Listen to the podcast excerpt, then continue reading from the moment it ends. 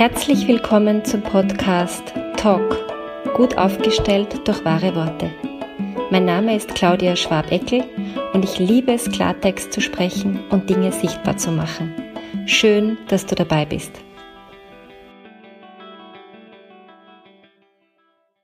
Heute möchte ich einen Satz vorstellen, der immer wieder bei den Aufstellungen vorkommt den ich aber auch deswegen vorstellen möchte, weil er Wunder wirken kann in der Paarkommunikation, aber auch in der Kommunikation mit Kindern oder Freundinnen. Und zwar lautet der Satz, ich höre dich. Das klingt jetzt so banal, ja, weil wenn, wenn man jemandem zuhört, kann man ja annehmen, dass man ihn hört. Aber dieser Satz alleine, ohne irgendwas davor, ohne irgendwas danach, hat deshalb so eine starke Kraft, weil das so ein Urbedürfnis von uns ist. Gesehen zu werden, gehört zu werden, wahrgenommen zu werden, in all unserer Komplexheit, in all unseren Facetten, in all unserer manchmal sogar nicht Nachvollziehbarkeit. Wenn wir ein Gegenüber haben, wo wir das Gefühl haben, wir werden gehört, wir werden gesehen, wir werden wahrgenommen, dann ist alles leichter. Und das Schöne an diesem Satz, ich höre dich, man muss nicht derselben Meinung sein. Also der andere kann sagen, boah, der Himmel, der Himmel, der ist grün, der ist einfach grün.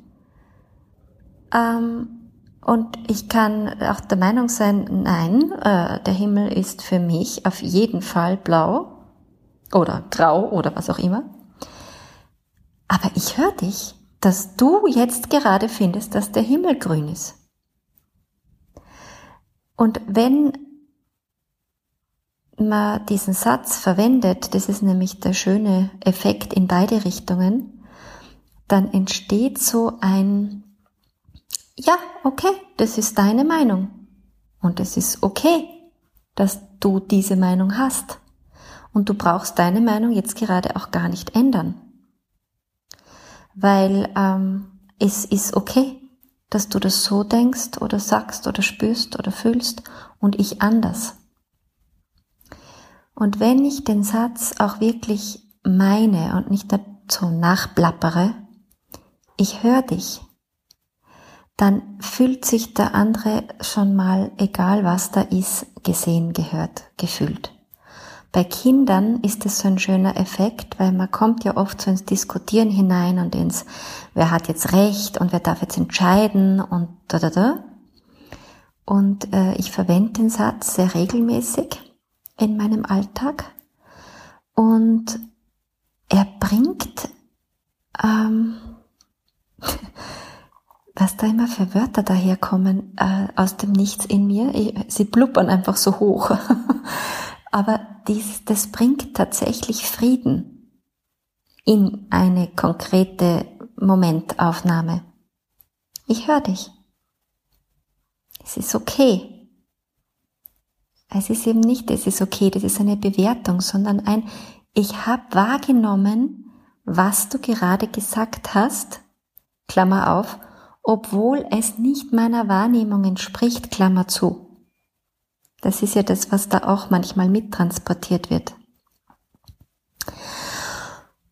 Und ähm, was ich sehr schön finde und was ich auch empfehle oder wo so die Einladung von mir ist, ist, diese Sätze nicht einfach so ähm, mitten drunter hineinzustreuen, so bla bla bla bla bla, ich höre dich, bla bla bla bla bla, sondern davor und danach sehr bewusst so eine Pause zu setzen, äh, Blickkontakt aufzunehmen, äh, Körperkontakt aufzunehmen und es eben nicht nur so zu sagen, weil irgendwer in irgendeinem Podcast gesagt hat, das war halt klasse, sondern es auch zu tun. Also ich kann nicht sagen, ich höre dich, wenn ich überhaupt nicht zugehört habe. Also das wäre eine glatte Lüge. Das heißt, es impliziert, dass ich zuerst mal zuhören kann, darf, soll. Und das hat wiederum mit gegenseitigem Respekt zu tun. Und mit einem, du hast hier Platz und ich habe hier Platz und wir haben hier Platz in dieser Begegnung. Ich höre dich. Und natürlich ist auch erlaubt, äh, in einer Version dieses Satzes äh, die Gegenfrage zu stellen, die da lautet, hörst du mich?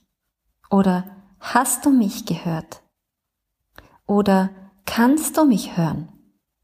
Bitte.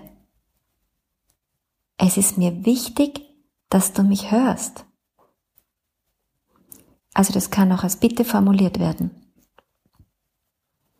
Und dieses Hören meint eben viel mehr als das Aufnehmen von akustischen Signalen.